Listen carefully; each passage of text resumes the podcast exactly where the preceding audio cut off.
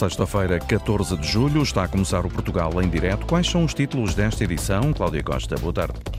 Ora viva, boa tarde. 70% das pessoas que vivem em bairros de Lisboa dizem que nunca ponderaram sair do bairro para viver noutro tipo de habitação, algumas por questões financeiras, mas muitas porque gostam efetivamente de viver em comunidade, sentem-se integrados na cidade.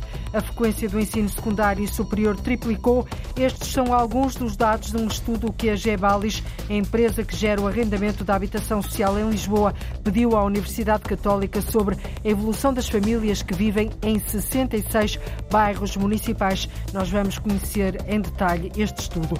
Mais de 2 milhões e meio de quilos de alimentos foram salvos e entregues a quem mais precisa. É o que indica o barómetro da Phoenix, uma empresa startup que combate o desperdício alimentar e não alimentar. Nós conversamos com o responsável desta empresa que atua como intermediário entre a distribuição e as instituições de solidariedade social.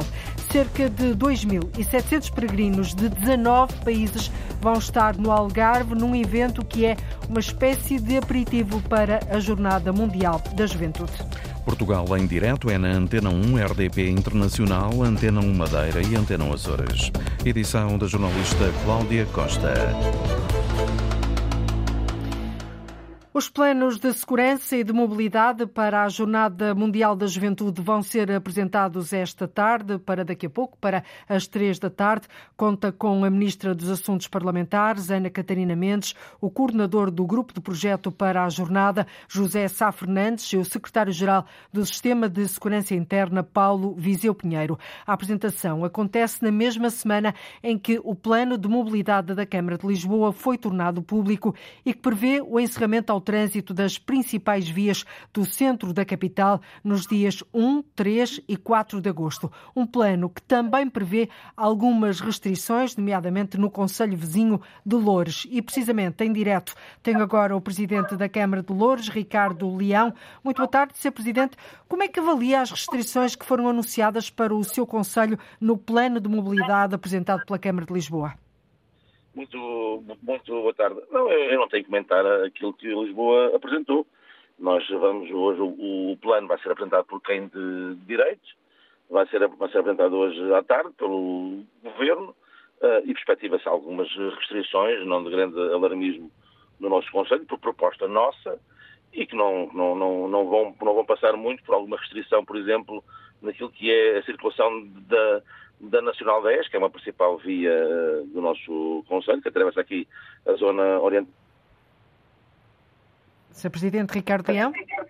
Sim, sim. Ah, deixamos de ouvir momentaneamente, sim.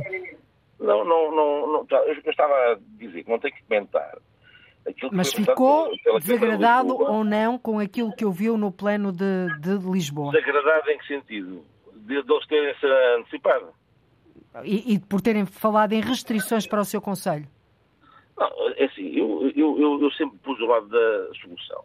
Portanto, hoje, eu estava a dizer, hoje à tarde vai ser apresentado o plano de mobilidade, toda a Jornada Mundial da Juventude, por quem de direito que é ao Governo. Se Lisboa quis fazer, fez, isso é problema dele, não tem nada a ver com isso. Aqui nós, a nossa proposta em, em Louros foi clara e é muito previsivelmente aquilo que vai sair hoje à, hoje à tarde. Qual São, é a vossa exemplo, proposta, Sr. Presidente? A, a Nacional 10 é uma das principais vias estruturantes que atravessa aqui a zona oriental do nosso Conselho. Ela vai ter alguma restrição, provavelmente, no sábado de manhã, no dia 4 de, de manhã.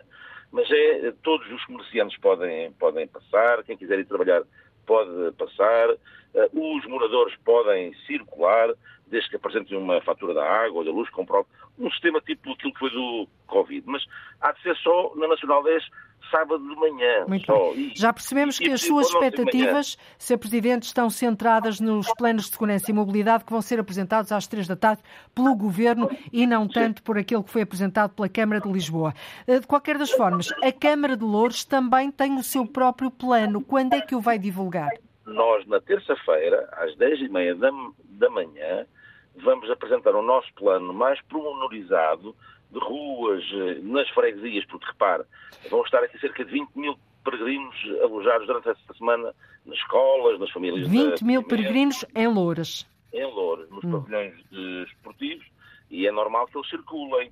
Pronto, imagine, e aí que na terça-feira vamos dizer, por exemplo, na rua da, da República, em Louros, é previsível que ele circule ali durante 15, 20 minutos. Há de haver algum custo, alguma contingência durante aquele período naquela, naquela rua em particular. Portanto, nós na terça-feira de manhã iremos apresentar a todos os comerciantes, a toda a atividade económica, as restrições mais pormenorizadas. Mais específicas relativamente a esse Conselho. Ah, Portanto, uh, suponho que esperou ou vai esperar que o Governo apresente o plano global para depois, neste caso, o seu Conselho, a sua autarquia, apresentar o seu próprio plano.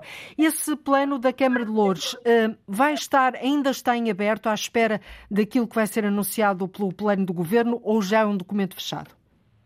Não, nós fazemos, repare, nós fazemos parte de um grupo de trabalho como Lisboa fez, como o sistema de, de Associação Interna faz, todos, a PSP, fizemos todos parte. A Câmara de Louros fez propostas, como outras idades fizeram propostas. Aquilo que posso dizer é que, expectavelmente, só do ponto de vista daquilo que é as principais vias, estamos a falar aquilo da, da Nacional 10, que começava de manhã, e a IC2. A IC2, essa sim, durante esse fim de semana vai estar cortada. Pronto. E retoma só a normalidade no dia 6 à meia-noite, o que é perfeitamente razoável, uma vez que estamos ali uh, uh, dentro praticamente daquilo que é o terreno. Depois, Temos aqui alguns cortes, deixamos de ouvir, mas sim, conclua, por favor, Sr. Presidente. Em pormenor, em pormenor na terça-feira, vai ser apresentado alguns constrangimentos que podem haver nas ruas, em particular, nas uhum. deslocações mais específicas. 20 Sr. Presidente, agora, e os comerciantes agora, e as empresas foram uh, tidos e achados, foram ouvidos na, na, elaboração deste plano da Câmara de Louros? Vamos na terça-feira falar com eles e, e apresentar-lhes. No próprio dia? Só vão falar no não, próprio dia? Não, mas não há, não há constrangimentos.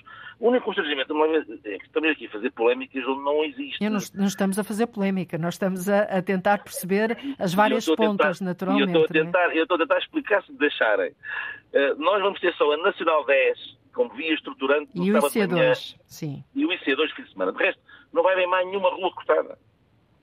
Sim, pronto. Uh, portanto, o, o, vosso, o vosso plano está fechado e vai ser anunciado na terça-feira, certo?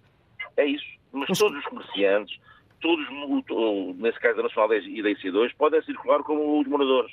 Agora, o que estamos aqui a falar com eles é para eles prepararem, porque imagine, há uma rua na Rua da República que tem Era exatamente isso que eu lhe estava a perguntar há pouco. Pronto, nós vamos dizer assim, olha, no dia tal, a tal hora, é previsível que passem mil peregrinos. Para eles é bom até, é, até do ponto de vista para se prepararem, do, do ponto de vista do que é o seu negócio. Claro que é sim, bom, é, é uma, uma questão aqui de informação e de divulgação. Quando eu lhe perguntava se os comerciantes foram ouvidos e as empresas, era exatamente para, isso. Vamos, ouvir, vamos, vamos apresentar na, na terça-feira para eles terem mais que tempo suficiente para se prepararem. Agora, estar a antecipar planos uh, e estar a criar aqui polémicas. Eu não, eu não estamos a criar polémicas. Faço-lhe uma última eu questão, eu não, Sr. Presidente Ricardo Leão. Ou seja, não estou a dizer que são vocês. Neste caso, Lisboa quis, quis alimentar aqui uma, aqui uma polémica do qual eu nem sequer contribuo. Pronto, é só isso, é só isso. Muito bem. Uh, Sr. Presidente Ricardo Leão, muito obrigada por ter estado em Nada, direto connosco. Deixe-me só fazer-lhe uma última pergunta. Diga, diga, Alguma diga, coisa que gostaria de ver uh, bem explícito no programa, que no plano que vai ser uh, divulgado esta tarde, às três da tarde, pelo Governo? Não, o, o, o que é é que, por exemplo, uh, todos os moradores uh, todos os comerciantes, porque repara, nós estamos num pico, obviamente, de férias, mas a gente que tem que ir trabalhar. E é importante que se diga que essas pessoas podem circular. Uh, desde, desde uma, uma empresa passa uma, uma credencial a dizer que tem que ir trabalhar e pode passar. Portanto, não há ninguém impedido de passar do ponto de vista do que é da sua circulação normal. Nem no período da Covid houve, portanto, não poderia haver agora, não é? E por isso, por isso mesmo, é importante que se diga e que se clarifique que as pessoas podem fazer a sua vida Muito normal. Bem. Agora, repare, uh, aqui no caso do Conselho, do Conselho de Louros, só a Nacional 10 e a IC2 são uhum. vias estruturantes, é que vai ter algum, algum impacto. De resto, não. De resto, são circulações uh, de pessoas que, em determinadas ruas, pode aumentar o número e isso obriga, obviamente, a um maior acompanhamento por parte da Polícia Municipal de Louros, que vai, obviamente, estar sempre presente para não, digamos, criar constrangimentos. Mas não falar aqui, às vezes, 15 minutos, 25 minutos claro. só. Basicamente isso. Muito bem. Aguardemos então pela divulgação do Plano de Segurança e Mobilidade que vai ser apresentado hoje às 3 da tarde pelo Governo. O Papa Francisco vai estar em Portugal de 2 a 6 de agosto para presidir a Jornada Mundial da Juventude, um evento que espera reunir em Lisboa mais de um milhão de pessoas. Agradeço ao Presidente da Câmara de Louros, Ricardo Leão. Boa tarde e muito obrigada.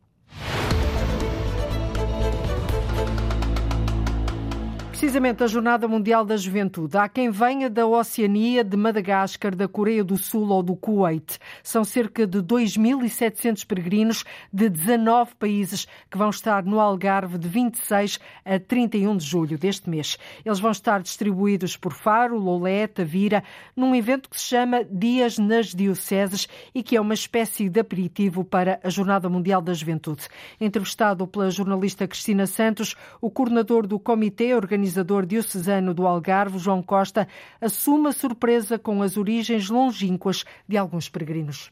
Desde os mais excêntricos e os mais exóticos da Oceania, por exemplo, das Ilhas Marianas Setentrionais, vão demorar dois dias a cá chegar, desde aos países mais perto, desde Espanha, França, a Eslovénia, Dinamarca, Argentina, Canadá, Colômbia, Coreia do Sul, Itália, Kuwait, Moçambique, México, Polónia, Uruguai, Zimbábue, Filipinas e Taiwan. São os 19 países que nós vamos ter. E pronto, mas estamos muito gratos pela, por estes jovens e por estes peregrinos por terem, terem aceito este, este desafio, que é dado também pelo Papa, de poderem também conhecer aqui uma realidade que é diferente de Lisboa. Que realidade é essa? Primeiro tudo é ser algarvio. Depois, ser algarvio num contexto de verão. depois tudo mais também ser, e ser igreja em Portugal e ser igreja no Algarve. Como é que é ser igreja no Algarve? Como é que é ser igreja em Portugal? E, e há muitas perspectivas de sítios onde a fé não é tão fácil. Se calhar o Kuwait, mais situado ali no Médio Oriente, a Dinamarca, são 5% de, da população é católica. Estas pessoas querem vir experienciar o que é viver num país maioritariamente cristão. Uh, apesar do Estado ser laico, nós sabemos que a religião predominante é católica. Há pouco dizia-me que uh, a ideia destes dias, de, de 26 a 31 de julho, é mostrar também o que é ser algarvio. O que é ser algarvio? Acolhemos muita gente, muita gente do país que vem para cá e que gosta de viver cá. E ser algarvio é isto, é, é poder acolher toda a gente e fazê-los algarvios. É, acho que eu, pelo menos, tenho esta percepção. Quem, quem vem para cá gosta de, ficar, gosta de cá e quer ficar cá. Uh, 19 países, mas isso resulta em quantos peregrinos? Em quantos... Sim, resulta em 2000, uh, eh, perto de 2.700, cerca de 2.700 peregrinos que estarão uh, da nossa responsabilidade, que estarão distribuídos por três cidades ou por três centros de atividades. Estes são Faro, Lolé e Tavira. Depois, no centro de atividades que nós tínhamos inicialmente denominado o de Portimão, estará um grupo, uh, uma comunidade internacional, o movimento Caminho Novo, uh, que, terá 4.200 jovens que a fazer o seu encontro internacional em Portimão. Onde é que vão ficar todos alojados? Como é que vocês se organizaram? A primeira possibilidade, que era sempre o nosso plano A, é em famílias de acolhimento. a segunda opção, que era a opção B, mas é, é que tem mais número, mais peso, apesar de haver famílias de acolhimento, é em espaços de alojamento coletivos. Que programas é que estão pensados? O dia 27 é o dia da descoberta, em que eles são, são, são desafiados a conhecer a cidade que os acolhe. No dia 28 é um dia dedicado à missão, ou seja, nesta forma vão fazer missão sobretudo social e ambiental. No dia 30 de julho, a começar às 4h30, a Eucaristia de Envio e depois seguida de um concerto. Será um evento aberto a toda a comunidade algarvia, toda a região. Onde? A, no Estádio Algarve, às 16h30 com a presença de todos aqueles peregrinos algarvios e também dos nossos que vão participar na Jornada Mundial, que seremos cerca de mil. Já em contagem decrescente, cerca de 2.700 peregrinos de 19 países vão estar no Algarve este mês, num evento que é uma espécie de aperitivo para a Jornada Mundial da Juventude. Para evitar retirar mais de mil mortos do cemitério número 2 de Rio Tinto, em Gondomar, a Câmara quer expropriar, expropriar os terrenos. Em causa estão cerca de 10 mil metros quadrados de terreno que foram vendidos à autarquia por uma imobiliária em 2001, como estando livre de encargos e onde foi depois construído o cemitério. Ora, a semana passada, o Tribunal deu um mês para a Câmara começar a retirar os cadáveres, algo que deixou o autarca de Gondomar chocado e por isso hoje vai ser votada em reunião de executivo a decisão Sara Almeida de expropriar os terrenos. Em estado de choque com a ordem do Tribunal, o autarca Marco Martins quer expropriar os terrenos para evitar retirar mais de mil mortos do cemitério número 2 de Rio Tinto, em Gondomar. O que nós decidimos foi recorrer ao mecanismo mais duro, mais forte que a Câmara tem, que é o processo expropriativo. Porquê? Porque estamos a falar de uma questão que mexe com afetos, com sentimentos, com laços familiares, com a história da vida. E esta decisão, na última semana, causou um grande alarme social, uh, colocou milhares de pessoas, nós fazendo de enterrados, uh, em pânico, uh, e por isso nós não podemos deixar de atuar usando tudo aquilo que temos a nosso dispor. A autarquia discorda da decisão do Tribunal. É que achamos que a decisão do Tribunal é totalmente ilegal, com o respeito que nos merece, e por isso mesmo é que vamos recorrer, mas sem prejuízo de recorrer judicialmente e para, para sanar já o processo, vamos correr também paralelamente à expropriação. O objetivo é que a imobiliária seja chamada à razão. Obviamente que esta decisão que a Câmara vai hoje votar do, uh, do processo expropriativo não impede que façamos o mesmo recurso e que na Justiça continuemos a lutar por aquilo que achamos que, que é justo e não impede também que depois, no final do processo, a Câmara peça e exerça o direito de regresso contra a empresa que em 2001 vendeu à Câmara o terreno alegadamente livre de qualquer um de encargos. Em causa estão 10 mil metros quadrados de terreno que a Câmara comprou a uma imobiliária em 2001, que por sua vez o adquiriu através de uma herança. E depois, em 2005, parte dos herdeiros dessa herança interpõe uma ação judicial contra a Câmara para uh, pedir a restituição do terreno porque alegadamente não tinham sido envolvidos na, na primeira venda do, da, da herança à imobiliária. Eh, sendo que o município, quando comprou a imobiliária de 2001, foi livre de qualquer um dos encargos. E a semana passada, conhecendo a decisão da senhora juiz, que respeitamos, mas discordamos, de que a Câmara teria mesmo que devolver o cemitério livre de uma situação que o autarca espera ver resolvida no prazo de meio ano. Esta decisão de expropriar os terrenos onde está o cemitério número 2 de Rio Tinto vai ser votada daqui a pouco às duas e meia da tarde em reunião da Câmara de Gondomar. Nos Açores, as refeições que já eram servidas a alunos de famílias mais desfavorecidas dos primeiro e segundo escalões durante as férias escolares vão ser estendidas a todos os que queiram, independentemente da condição económica.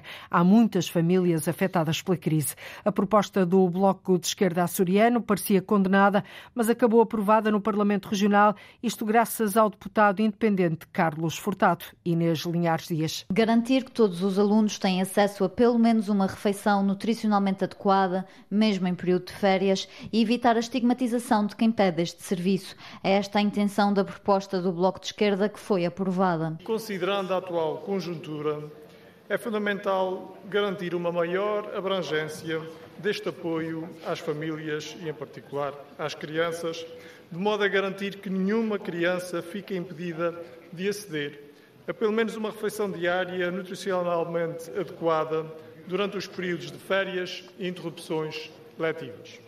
A argumentação de António Lima, líder do Bloco. Durante o longo debate, ficou entendido que a medida seria chumbada. Foi Carlos Furtado quem fez a diferença. O deputado independente explica porque é que mudou de opinião. Se o direito às creches passa a ser universal, o direito a uma fatia de pão ninguém lhe pode tirar. Se a classe média, se a classe média que é, que é, em, princípio eu rogo-me aqui de defendê-la, não pode, nem deve mendigar uma refeição. A medida foi aprovada por maioria, com os votos a favor do PS, Bloco, PAN e do independente Carlos Furtado. PSD, CDS, PPM, Chega e Iniciativa Liberal votaram contra. Isto tendo por base esta premissa de que há muitas famílias afetadas pela crise nos Açores. E na Madeira, o presidente da Associação Comercial e Industrial do Funchal diz que os representantes das empresas não foram tidos nem achados pelos políticos na definição do plano de recuperação e resiliência, algo que Jorge Veiga França, entrevistado pelo jornalista Filipe Ramos, considera incompreensível não foram chamadas um à estratégia. Podem Vão ter executar, sido, mas podem não foram. ter sido ouvidas ou aquilo que o mercado tem lançado pode ter influenciado o decisor público nesta tomada de decisão, mas evidentemente que os seus representantes, os seus dignos representantes, são as associações empresariais e é nesta medida que devem ser ouvidos. O presidente da Associação Comercial e Industrial do Funchal reforça a necessidade de haver uma união entre o setor empresarial, até porque entende que seria uma forma de promover o crescimento das empresas. Mas o fomento da união entre microempresas que possam, com projetos comuns, eh, começar a dar as mãos para conseguir resultados melhores para as diversas, enfim, para aquilo que cada uma delas, em particular e individualmente, produzem, ou a nível da produção de, de digamos, de, de, bens, como produzam em, a nível dos serviços que, que oferecem. Jorge Veiga França considera também que as regiões insulares deveriam ter outra atenção por parte das instituições europeias, até pelas dificuldades e características próprias que possuem. Nós não podemos falar em coesão territorial e coesão social, ou seja, tratamento idêntico para todo o, o cidadão da União Europeia, enquanto não assegurarmos, e isto eu penso que passa pelas instâncias comunitárias, não? e que de facto as regiões insulares, as ilhas, as economias insulares têm que ter um tratamento específico, de que a, a União Europeia, provavelmente por não se aperceber, e se calhar aí está um pouco a nossa culpa de não transmitirmos a mensagem com o fervor que é temos que transmitir, tem que dar mais atenção, claramente. A entrevista do presidente da Associação Comercial e Industrial do Funchal ao jornalista da Antena 1, Felipe Ramos. O autarca de Condeixa Nova quer mais investimento comunitário, mais dinheiro europeu nas ruínas de Conímbriga, isto devido ao potencial patrimonial e de visitação.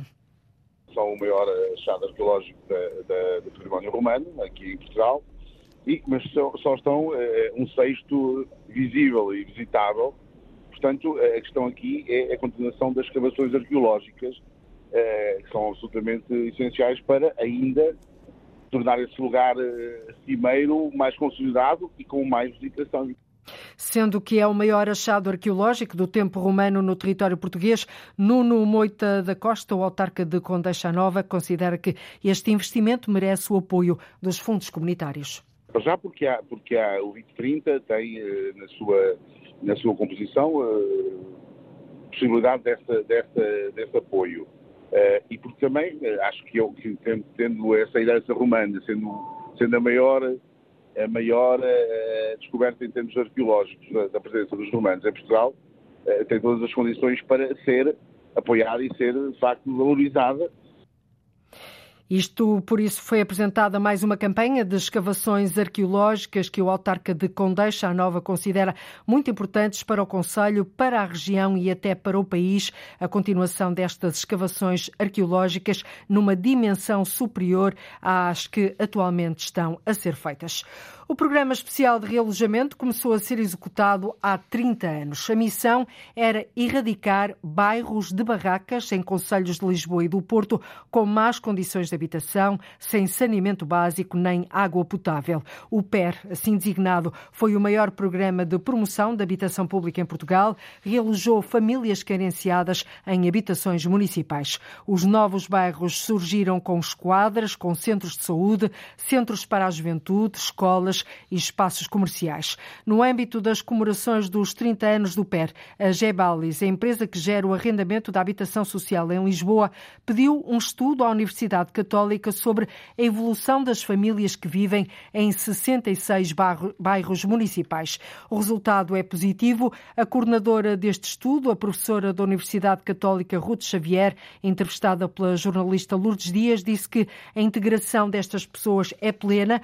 Os cidadãos referem referem que o facto de terem uma casa, ou seja, a habitação, deu-lhes a base para terem formação académica e darem estudos aos filhos. O que encontramos foi, uh, primeiro falámos com cerca de mil pessoas habitantes destes, destes bairros e quisemos perceber qual era a realidade deste, de, destas pessoas em termos de formação. Tínhamos 5% de pessoas com ensino eh, universitário, 12% com, uh, com o ensino secundário, e depois perguntámos sobre os seus filhos, as, as, uh, os filhos que já nasceram nos bairros, uh, o, que é que, o, que é que, lhes tinha acontecido. vimos que a formação superior, nomeadamente ensino, superior, o ensino universitário e secundário, triplicou. Temos 17% de pessoas com ensino universitário, 51% com o ensino secundário. Estas pessoas uh, vivem, no, viveram, vivem ou viveram no bairro, cresceram no bairro, foram às escolas dentro e cada vez mais fora do bairro, com bastante mobilidade, trabalham, têm os seus empregos e alguns deles já, estamos a falar de cerca de 25%, já têm casas próprias portanto, fora podemos, dos bairros municipais. Portanto, podemos dizer que há uma ascensão social através de, que é feita nestes bairros através de um percurso académico. A habitação deu-lhes a base uh, de sustentação que lhes permitiu dar estudo aos seus filhos, dar formação e torná-los uh, cidadãos da cidade. Uma primeira geração terá um nível escolar baixo, sim? Sim, sim. Uh, muitas pessoas, 20 e tal, com, com, até ao primeiro ciclo, segundo ciclo, terceiro ciclo, uh, os ensinos mais, uh, com mais capacitação eram, eram em número mais reduzido. Professora Ruth Xavier, e quanto aos empregos, os jovens já têm esses jovens já formados e que, e que uns vivem no bairro, outros, outros saíram, já lá vamos ver, já lá vamos ver porque é que saíram, mas eh, têm já emprego? Algum, sim, alguns ainda estão em idade escolar, é normal, nós começamos a considerar os filhos maiores a partir dos 18 anos e, portanto, alguns ainda estão em, em, idade escolar, outros em idade escolar, mas que ainda vivem em casa dos pais, como qualquer família portuguesa, com certeza, uh, até aos 20 e qualquer coisa anos. E depois vemos quase 70% de, dos, destes jovens e adultos que já trabalham por conta de outrem, outros que têm negócios por conta, por conta própria e que já, e que já têm um nível de, de subsistência e, e, até refizeram a sua vida, constituíram família, refizeram a sua vida uh, e, e, têm e, tendencialmente saíram do, saíram do bairro. Portanto, é, e esse era um dos objetivos? Uh, estudaram isso, analisaram isso? Era um dos objetivos sair do bairro? Não é um objetivo sair do bairro, uh, mas há uma liberdade relativamente ao poder sair do bairro e escolher onde quer, até porque o nível de satisfação no bairro é muito elevado, tanto relativamente às casas, aos prédios, aos bairros, mas quando nós perguntamos se as pessoas ponderaram sair do, do bairro, 70% dos habitantes dizem que nunca ponderaram uh, sair do bairro e os fatores de bem-estar vêm em maior quantidade, vêm referidos uh, à frente de fatores económicos e financeiros, como não ter uh, dinheiro para, para comprar uma casa ou as rendas que vêm em, em quinto lugar, ter, ter dinheiro para, para uma renda fora do, do bairro municipal. Fatores como uh, gosto de estar aqui, e sinto-me bem aqui, bem, é, é, é, escolhido por 60% das pessoas. Depois tenho aqui os meus amigos e, e tenho aqui tudo o que preciso, são fatores claramente de, de bem-estar das, das, pessoas. Portanto, Portanto pessoas é o gostar de viver naquela comunidade. As pessoas gostam de viver, se bem que elas gostam de viver ali, mas não vivem só ali, porque elas tendencialmente trabalham e estudam dentro e fora da, daquela, daquela, daquela comunidade. Portanto, a comunidade vai-se alargando uh, relativamente àquilo que seriam as fronteiras do bairro. Uhum. Professora Ruth Xavier, creio que neste estudo uh, também foi hum, estudado, uh, também foi analisado como é que os lisboetas, que não vivem nos bairros, Exatamente. veem esses, esses bairros sociais. Qual é Exatamente. o retrato que fazem? Olha, em primeiro lugar, há uma, há uma notícia que eu acho que é, é, das poucas vezes em que eu acho que o desconhecimento é uma boa notícia. Os lisboetas sabem que existem os bairros municipais, têm essa noção, sabem que os bairros municipais existem, mas depois têm dificuldade em dizer que bairros é que são e localizar, não conseguem identificar um bairro uh, municipal em, em, Lisboa. E quando identificam, são geralmente bairros historicamente municipais que, que atualmente já não, já não são. Uh, e, portanto, isto só pode querer dizer que há uma, uh, uma comunhão de, de pessoas na, na cidade que vivem de uma forma agradável e, e, e que estão e, plenamente integrados. Plenamente integrados, sim sim. há alguma ainda alguma falta de informação. Nós, quando estudamos os bairros, percebemos que são, na sua grande maioria, uh, famílias com um único núcleo, portanto, pai, mãe e filho. Estamos a falar de dimensões médias das famílias de 2,7 pessoas, portanto, alinhado com aquilo que é a média nacional, que são 2,5. Uh, e quando nós perguntamos aos lisboetas que, uh, que, tipo de família é que existem nestes bairros, mais de 50% disseram-nos que achavam que eram famílias multinucleares, com vários núcleos familiares uh, a viverem. Portanto, há alguma a falta de percepção da realidade que existe nos bairros, mas ao mesmo tempo há uma grande uh, vontade de integração destas pessoas. Uma grande maioria concorda que deveriam haver mais bairros municipais. A parte que acha que não deveriam haver mais bairros municipais tem muito a ver com acharem que deve haver outras soluções de integração e de apoio à habitação das pessoas, nomeadamente aproveitamento do edificado já existente e a inclusão de, de, de casas nos, nos, prédios e nos bairros que já existem na, na cidade. Parece-me que o bem-estar das pessoas e o facto de se sentirem bem uh, no bairro e sentirem que o bairro foi uma forma de ajudá-los a, a ter. Uh, filhos com maior formação, ter as suas casas, ter as suas vidas, foi, é um fator muito, muito positivo relativamente aos bairros. A coordenadora deste estudo, a professora da Universidade Católica Ruth Xavier, entrevistada pela jornalista Lourdes Dias, os cidadãos que vivem nos bairros, muitos deles criados há 30 anos no âmbito do PER, mostram-se satisfeitos, integrados na cidade. A maior parte não quer sair, alguns por razões financeiras, outros não. Dizem que viver em comunidade lhes trouxe prazer e bem-estar bem-estar. As vendas de vinho Madeira aumentaram nos primeiros seis meses do ano, quer em quantidade, quer em preço. Os dados foram divulgados pelo Instituto do Vinho, do Bordado e do Artesanato da Madeira, que indicam que em meio ano foram vendidos 1,5 milhões de litros, no valor de quase 11 milhões de euros. Esta quantidade representa uma subida de 4,6% em volume e 8,4% em valor face aos primeiros seis meses do ano passado. Na Madeira, foi vendido cerca de um quinto do total. Ora, Paula Jardim, a presidente do Instituto do Vinho da Madeira, destaca o crescimento em alguns mercados. Alemanha, França, o Reino Unido, inclusive também o Japão, temos verificado aumentos consecutivos da exportação do vinho Madeira. E isto significa com certeza que as pessoas vão conhecendo cada vez mais o vinho Madeira, verifica-se que cada vez mais há grandes apreciadores de vinho, porque os números por si só revelam isso mesmo, que eh, os apreciadores de vinho Madeira estão aí e que quando provam o vinho Madeira com certeza querem experimentar as várias gamas e acabam por consumir e uh, apreciar uh, os vários tipos de vinhos. As vendas aumentaram na maior parte dos mercados da União Europeia e no Reino Unido e baixaram nos Estados Unidos. Paula Jardim espera que a situação se altere neste segundo semestre. Tive efetivamente uma quebra, mas não é uma quebra significativa. É um valor em pouca quantidade, são menos de 16%, mas não é uma quebra assim significativa. Nós ainda vamos no primeiro semestre, até o final do ano, nós aguardamos que uh, realmente haja uma recuperação neste próximo segundo semestre, até porque nós temos preparado umas ações promocionais, seja no Reino Unido, seja em, nos Estados Unidos, em Los Angeles, em outubro, e com certeza que estas ações promocionais impulsionam também a comercialização do vinho Madeira. As vendas do vinho Madeira aumentaram nos primeiros seis meses deste ano em valor e também em volume. Mais de 2 milhões e meio de quilos de alimentos foram salvos e entregues a quem mais precisa.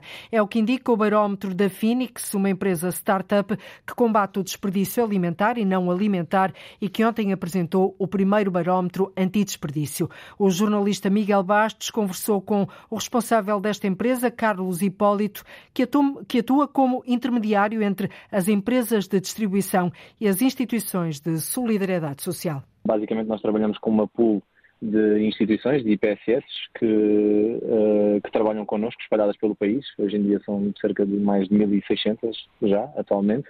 Um, e o que nós fazemos é que, através dos nossos clientes, dos nossos parceiros, uh, uh, que são grandes superfícies de, de, retalho ou mesmo, mesmo armazéns, nós o, que, o que fazemos é nós trabalhamos sobre esta parte de doações, nós fazemos esta, este match entre as instituições e as suas necessidades e aquilo que é a quebra que efetivamente estas grandes superfícies têm. Os alimentos que têm para doar, uh, que ainda estão passíveis de serem consumidos, mas que já não podem ser comercializados nas grandes superfícies. E como é que é feito este processo de, de recolha? São vocês diretamente que vão ah, recolher estes alimentos ou há outros intermediários? Uh, uh, normalmente as recolhas são feitas de segunda a sábado e basicamente são as instituições que fazem essa, fazem essa recolha através de um plano de recolha que nós construímos em conjunto com as instituições e em conjunto com estas grandes superfícies, um, do que é que pode ser doado, o que é que não pode ser doado, uh, inclusive damos formação em loja mesmo para, para, também para as equipas de loja saberem exatamente o que é que pode ser doado e o que é que não pode ser doado, porque há coisas que não são passíveis de, ser, de serem doadas. Portanto, o grande trabalho da, da Fênix, neste caso, é pôr as IPSS em contacto com uh, as grandes empresas de distribuição. Uhum. E fazer basicamente a gestão de, da relação com, com as instituições e com, e com o parceiro em si.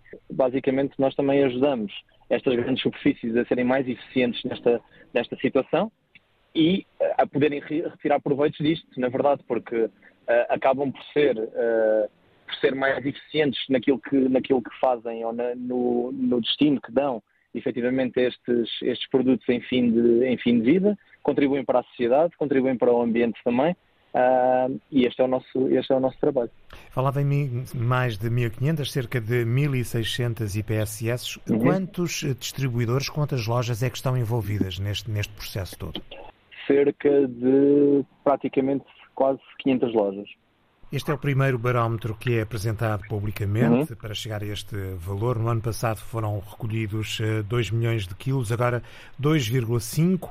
A que é que uhum. se deve este, este crescimento? Ao avançar destas eh, parcerias, eh, a que é que se deve? É, basicamente, uh, ao aumentar o número de instituições, a inflação também tem aqui o seu impacto, uh, na verdade.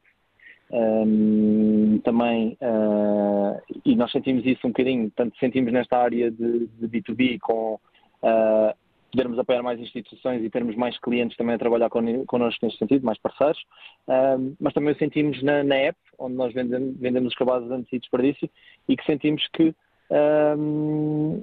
por exemplo, houve um crescimento uh, na procura dos bens de, de, primeira necessidade, mais cabazes de supermercado, quando uh, o ano passado, por exemplo, aquilo que tinha efetivamente mais procura eram restaurantes. Uh, e por aí nós conseguimos tirar vários indicadores que realmente a situação que se vive atualmente pela, pela inflação está a ter um impacto direto nos nossos, nos nossos números também, mas não só. Quer-nos explicar melhor como é que são feitos esses cabazes, como é que eles são feitos e depois a quem é que são vendidos? Quando temos, quando temos nos supermercados uh, uh, estes produtos, ou até mesmo tipo, nos, nos, restaurantes, por exemplo, uh, quando temos produtos que, que, já não são passíveis de ser comercializados ao, mesmo, ao mesmo preço, são construídos cabazes com, com produtos que estão perto de, de, de terminar a sua validade, a um preço mais reduzido e mais acessível para, para efetivamente quem quer comprar. Isto aqui não estamos a falar também de, obviamente temos muitas temos muitas pessoas que aproveitam pela questão, de, pela questão do preço, mas também porque efetivamente querem contribuir para esta redução do, do, do desperdício alimentar. Um, e muitas das vezes isto não funciona só também para, estes cabazes não funcionam só para, para efetivamente um, evitar o desperdício alimentar, acabam por dar a conhecer uh, negócios mais pequenos. Uh, uh, e aqui já não tem a dimensão de, de, de, de grandes superfícies, de, retalho, são negócios mais pequenos e negócios uh, individuais, mas que, que lhes permitem tudo aquilo que é o seu excedente e que coisas que estão a terminar a validade que podem comercializar a um preço mais, mais baixo e ainda recuperar alguma coisa um, do valor desse, desse, desse produto um, e evitarem mandá-lo mandá para, para o lixo. Mais de 2 milhões e meio de quilos de alimentos foram salvos e entregues a quem mais precisa. E agora, vamos recuar no tempo. Este fim de semana pode fazê-lo na Feira Quinhentista da Ribeira Grande, na Ilha de São Miguel, nos Açores, que já está a decorrer, linda luz.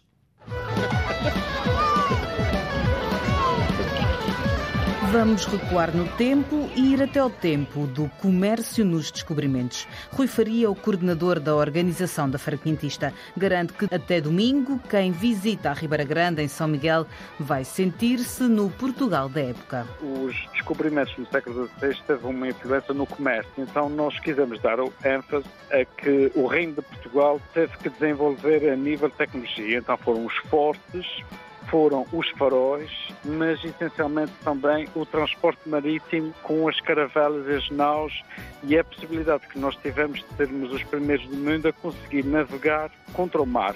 O cenário é diferente e sobressai à vista. Caravelas, faróis, fortes, o chão de cascalho e as tascas de criptoméria. Mas também os grupos de teatro, música e dança trajados a rigor, seja através da roupa, seja através da arte que interpretam. A viagem é até ao século XVI. Todos os palcos, os três palcos mais a escadaria da Matriz, têm um cenário completamente diferente. Outra coisa muito diferente e que batemos a recorde, e felizmente a Câmara Municipal este ano investiu, foi o número recorde de grupos de música e grupos de teatro. Nós temos 17 grupos de música e teatro na feira. Isso vai nos permitir, pela primeira vez, termos três palcos ao mesmo tempo, dar música, teatro e espetáculos de fogo e danças quinhentistas. Feira Quinhentista na Ribeira Grande, são 17 grupos a participar com espetáculos de fogo, arruadas de dança, de teatro e de música medieval. É tudo por hoje. O Portugal em Direto regressa para uma nova temporada em setembro. Vamos seguramente continuar a ligar o norte e o sul, o litoral e o interior, o continente e as ilhas. Desejo-lhe um excelente fim de semana. Muito boa tarde e bom fim de semana. Termina aqui então Portugal em Direto. Edição foi da jornalista Cláudia Costa. Antena 1.